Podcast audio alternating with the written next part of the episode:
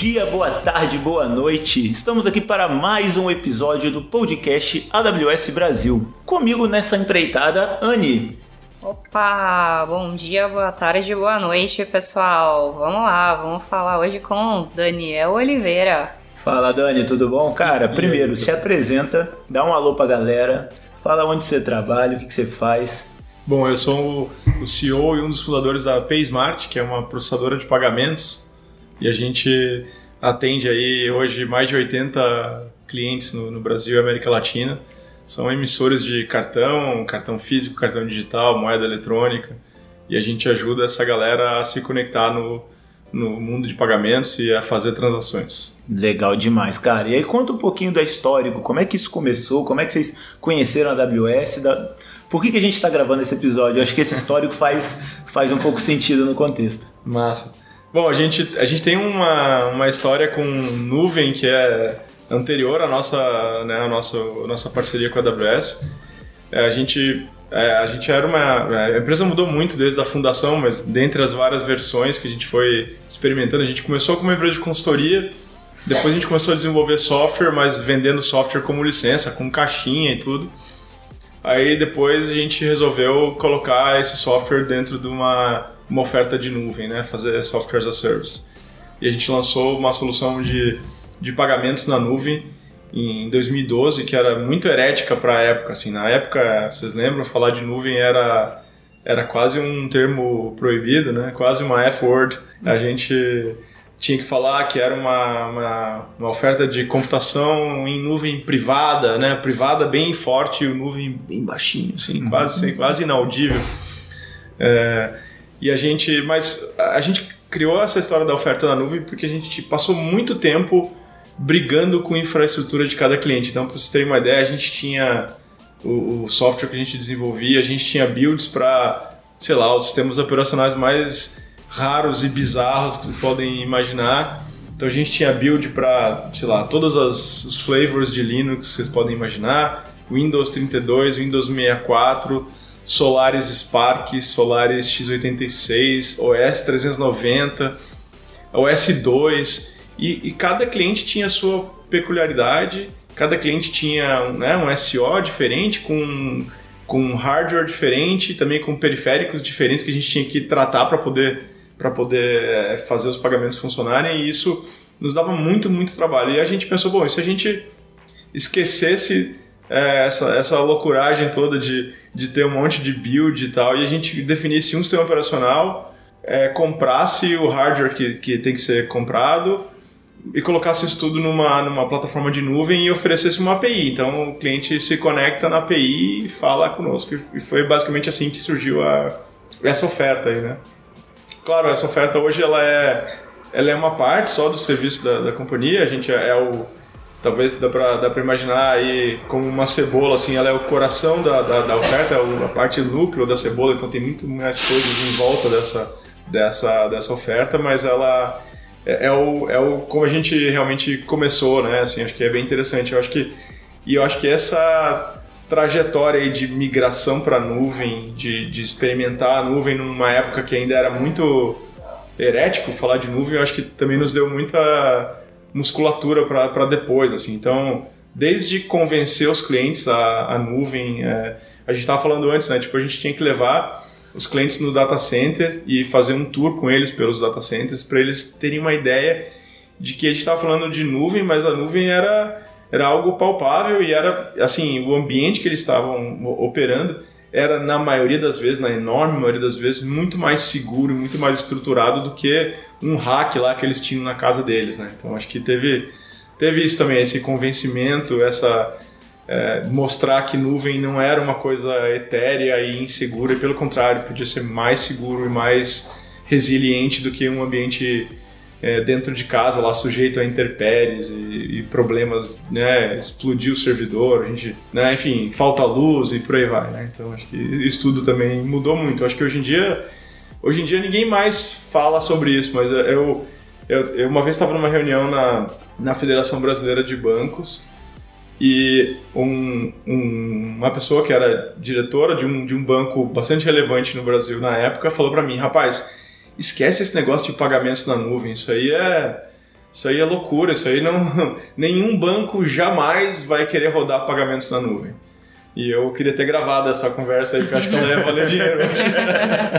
Certeza. É, pois é. é. Você falou, acho que duas palavras muito importantes, né? Segurança e resiliência. Vocês, por exemplo, têm requisitos altos de segurança, né? Como ser compliance aí com ambientes, né? PCI, né? Ou PCI, como as pessoas, né? Cada um chama aí de um, de um jeito. É, e fala um pouquinho pra gente como que... É, a AWS ajuda vocês a aumentar essa segurança, essa resiliência? Bom, em termos de segurança, com certeza, acho que a AWS tem sido muito parceira aí é, na, em toda a nossa história de certificação de segurança e rodar no ambiente AWS ajuda muito porque a gente tem, primeiro tem desde de todo um histórico de coisas que já são é, provadas e que são aceitas pela comunidade e desde, sei lá, a, a maneira com que a gente aplica patch de segurança nas máquinas, até passando por como a gente estrutura a, os módulos né, da, de, de, software, os microserviços, enfim, tudo isso tem uma foi pensado para é, para suportar uma operação com, com, atendendo aos requisitos de segurança da, da indústria. Né? Então isso ajuda muito. Assim, a gente não tem que reinventar a roda e fazer coisas que que todo mundo sabe que são necessárias já, né? Então, uh, quando a gente fala de PCI, é claro, é um trabalhão, né? A gente tem que mostrar que a gente manipula dados de cartão de forma segura, sem expor os dados de cartão, sempre protegendo os dados de cartão. Não pode ter nenhuma ponta solta, não pode ter dados de cartão é, sendo transferidos de um lado para o outro do, do ambiente, enfim, então tudo isso tem que ser é, feito com muito cuidado, mas não só feito com cuidado, mas tem que ser demonstrado para os auditores também.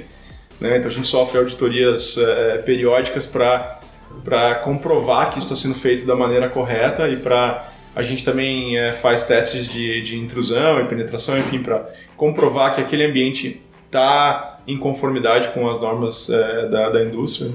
E, mas um parceiro como a AWS ajuda muito nesse sentido também, porque a gente é, já, já tem, teve experiência de tentar fazer isso de outras formas também, e aí o trabalho acaba sendo muito maior, você acaba tendo que se preocupar com, com muitas outras variáveis assim que não estavam no, no, script, né? Então ah, acho que acho que ajuda muito. E como é que é essa preparação para a auditoria? Vocês começam coletando documentos da AWS, começam validando a, a nível de aplicação? Como é que vocês se preparam para uma próxima auditoria? Bom, esse é um trabalho constante, assim, não é um trabalho que acontece só durante a auditoria, né? Então é, é um trabalho que engloba é, literalmente toda a companhia, tem todas as áreas são impactadas, desde, sei lá, pessoas e cultura, por exemplo, porque a certificação ela, ela avalia como é, que a, como é que novas pessoas estão entrando e saindo da companhia, como é que são os acessos para quando alguém entra ou sai da companhia, é, passando, obviamente, por, é, pela operação mesmo, desenvolvimento de código seguro, então é, a gente tem que comprovar que o código, todo o código que manipula dados de, de portador e manipula dados de cartão, ele tem que ser comprovadamente seguro. A gente tem que mostrar com ferramentas de validação automática de, de código, com revisão por pares. É, depois passando também pelo processo de deploy, né? quando a gente sobe uma nova versão do sistema, de qualquer subsistema, né? É, ele tem que ser controlado, a gente tem que saber o que, que foi mexido, é, tem que saber, cada pessoa que mexeu naquilo ali tem que ter uma aprovação de gestores, enfim, tem, tem uma série de camadas para garantir que é, o que está rodando, o que está tá rodando lá 24 horas por dia, 7 dias por semana, é, é seguro, não expõe dados de cartão e está controlado, está né? Tá, tá rastreado. Então tem todo esse, é, esse processo e não é um processo que é feito só na auditoria, ele é, ele é o tempo inteiro é, é, ajustado, né? O ano inteiro ele está sendo ele está sendo ajustado e claro, é, periodicamente quando tem as auditorias a gente aí sim a gente comprova, né? Com evidências o auditor avalia esses documentos, avalia essas evidências, pede informações adicionais, pede testes adicionais, enfim, e a gente tem que tem que fazer é, e comprovar essas coisas, né? Realmente apresentar evidências de que tudo está tá direitinho. É, e assim, você comentou sobre a dificuldade de, de vender e de ofertar esse tipo de solução em 2012. E hoje, como é que é? As pessoas têm clientes que preferem já começar na nuvem ou ainda tem uma certa resistência? Como é que é o, é, esse produto, esse serviço agora, frente a toda a evolução que a gente teve de nuvem, de certificações e afins? Ah, eu acho que está muito melhor, né? O mundo melhorou nesse sentido nos últimos 10 anos. Eu acho que tem esse, essa espécie de preconceito que tinha com, em relação à nuvem, eu acho que ele já não existe ou ele é muito menor, assim. A gente não escuta, tipo, a gente não escutaria mais um negócio parecido como esse, né? Até a gente tava a gente participou do, da última da última feira lá da Febraban, Febraban Tech 2022 e sei lá, 10 em cada 10 estantes tinha alguma coisa de nuvem, né? Assim, nuvem deixou de ser uma uma coisa exótica que podia ser legal e virou alguma coisa que está no dia a dia das pessoas. Na verdade, é, nem se imagina hoje construir alguma coisa profissional e rodar dentro de casa, assim, né?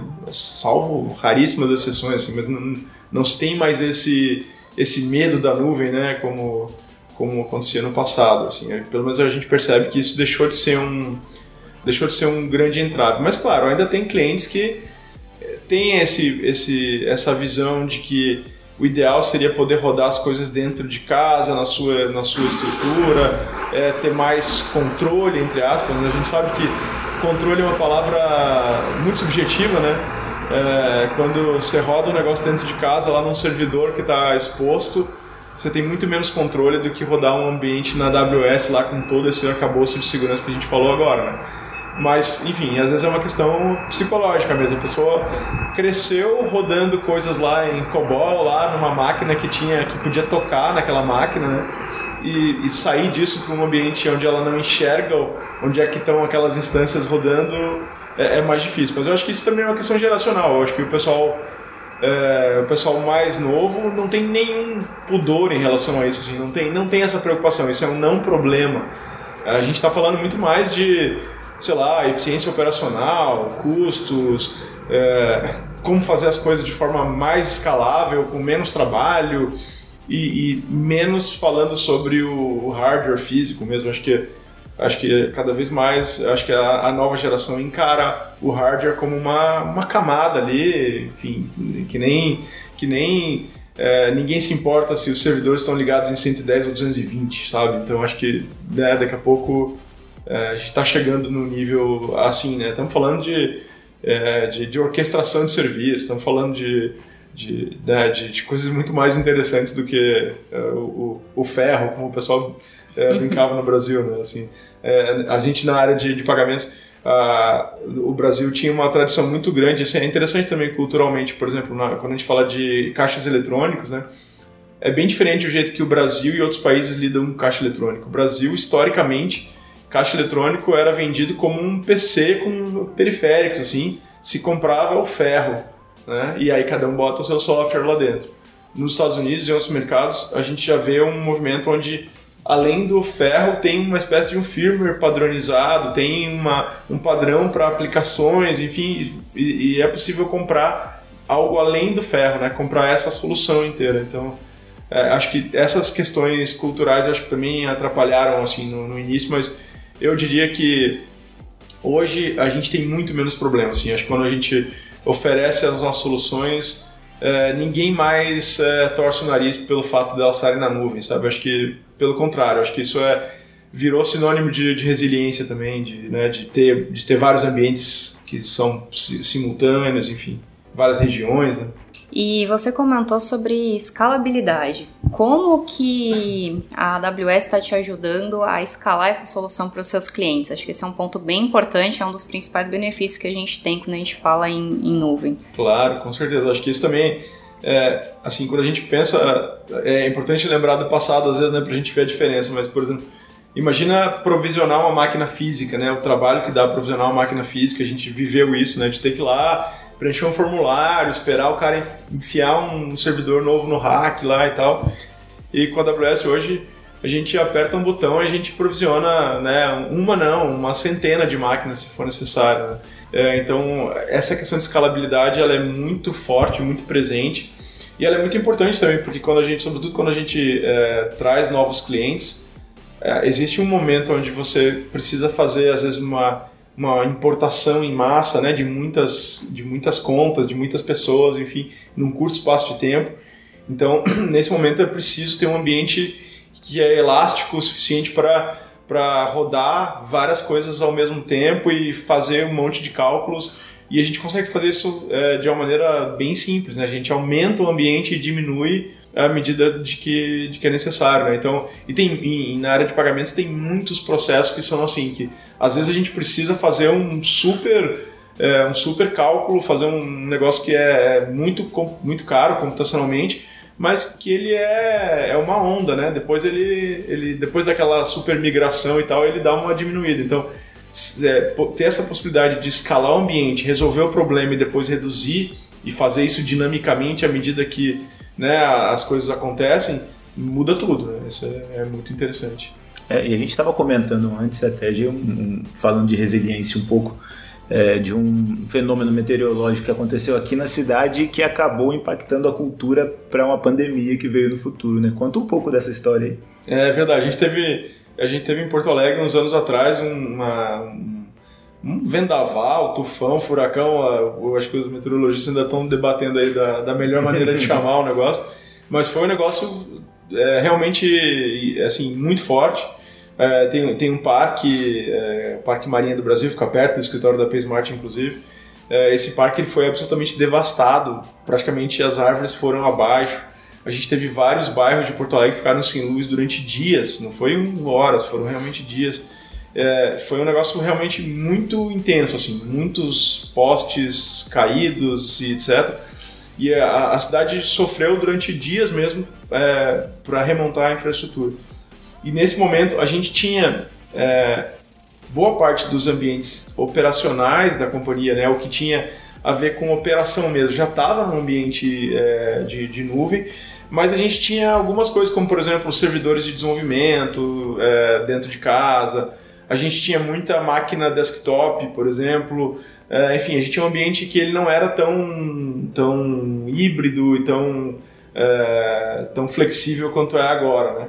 E nessa época eu lembro que eu fui uma das pessoas que eh, bateu o pé e disse assim, olha, a gente, a gente não pode depender de nenhum escritório. A Pesmar tem escritórios em, em, Porto Alegre e São Paulo. Eu falei, olha, se tiver uma catástrofe e os dois escritórios estiverem fechados, a gente tem que ser capaz de, de pegar notebooks e ir para outra cidade e manter a operação rodando. Então a gente não pode depender de, de uma infraestrutura física de uma cidade ou de outra. Né? Isso foi muito é, foi, foi um negócio que nos que, que, moldou a nossa cultura. Então, por exemplo, a gente desde essa época tem notebook para todo mundo, quando ainda notebook era um negócio caro em relação a, a máquinas desktop.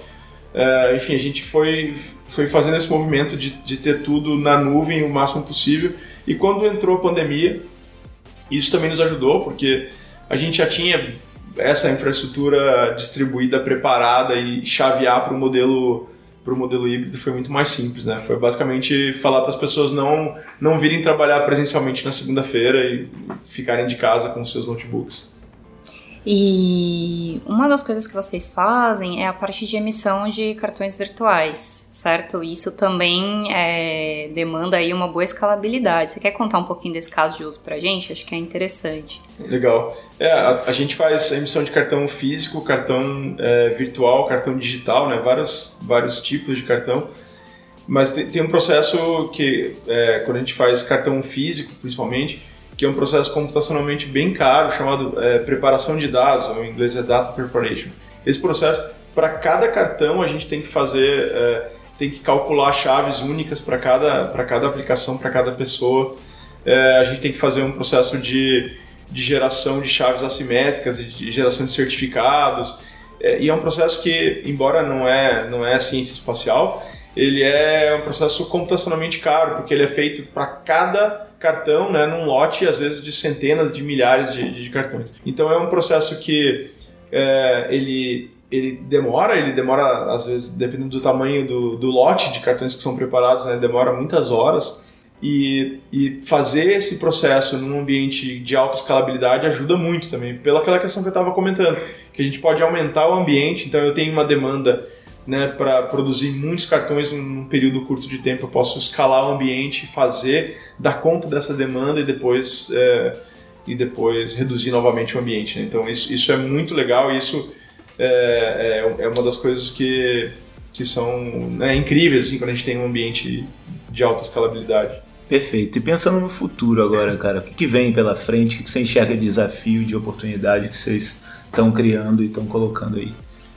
Olha, tem, tem muitos desafios nesse mercado, né? Esse mercado é, de, de, cartões ele está mudando muito, está mudando, seja no Brasil, né, com, com a chegada do Pix, com é, agora ontem mesmo o Banco Central mudou as regras das tarifas de intercâmbio que impactam diretamente os emissores. Então é um mercado que ele tem muita novidade o tempo todo. A gente está o tempo todo reinventando é, a melhor maneira de ajudar os clientes. Né? Então é, é, é, muito importante ser dinâmico nesse sentido de fazer coisas novas e conseguir entregar mais valor para os clientes com novas tecnologias.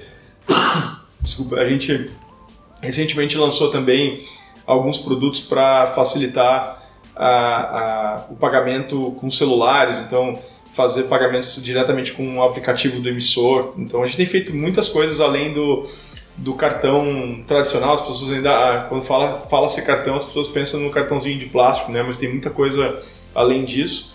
É, e uma das coisas que a gente tem feito junto com a AWS, que é, que é muito legal também, é colocar alguns serviços da PaySmart no AWS Marketplace, né? Então, é, são serviços que a gente já, já utiliza hoje, já, já atende vários clientes com eles, mas com o Marketplace o legal é que a gente consegue é, ofertar isso para muitos outros clientes, inclusive clientes fora do Brasil. Então é, é, um, é uma maneira bem interessante de conectar esse serviço com um mercado muito maior. Não, legal. E aí, assim, para fazer um jabá também, né? A gente tá aqui em Porto Alegre, você ia gravar no palco com a gente não pôde. Conta aí por quê. pois é, eu, a gente ontem é, recebeu um prêmio da Great Place to Work a gente participou do ranking das, das melhores empresas de serviços financeiros no, no Brasil e na, na, nossa categoria a gente acabou ficando em primeiro lugar e a cerimônia era uma cerimônia presencial em São Paulo, então eu eu estava em São Paulo ontem e enfim é, teve um, um problema de agenda aí para poder estar tá aqui hoje hoje cedo e participar do, do, do keynote, mas acho que foi para uma foi para uma boa causa. A gente vai vai poder uhum. falar de novo outras vezes aí com certeza. Parabéns. Certeza, cara. Outras oportunidades virão. Cara, primeiro, obrigado aí por esse rolo de logística ainda assim tá aqui gravando com a gente presencial. Muito obrigado, Dani. Cara, história fantástica. Anne, quer deixar sua mensagem?